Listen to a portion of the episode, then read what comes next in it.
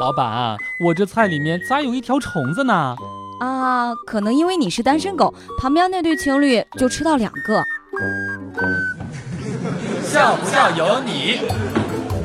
销售胖哥哥呀，前两天下班回家，发现新婚妻子正在发愁，对胖哥哥说呀：“我真是没用，我刚才替你熨那套西装，把裤子臀部烧了一个大洞。”胖哥哥也是赶紧安慰说：“啊，不要紧，那套衣服我多备了一条裤子。”胖哥哥的妻子呢，也是非常高兴的说：“啊，对，幸亏是这样，我用那条裤子把烧的洞给补上了。”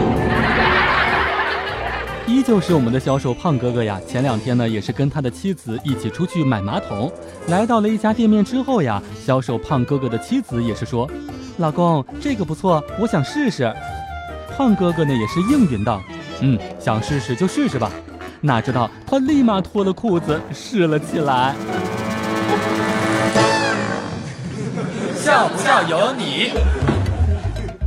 前两天带鱼哥去超市啊，在超市外面闲逛，听到了两位大叔方面的对话。一个说：“你开车慢一点，别撞人了。”另一个大叔非常霸气的回复道：“我的技术你又不是不知道，看我表演个漂移给你看。”看车大叔，你俩也是够了，一个购物车至于玩这么嗨吗？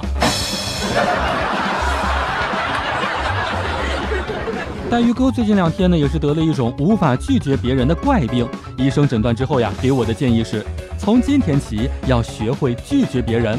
于是，我拒绝了他的建议。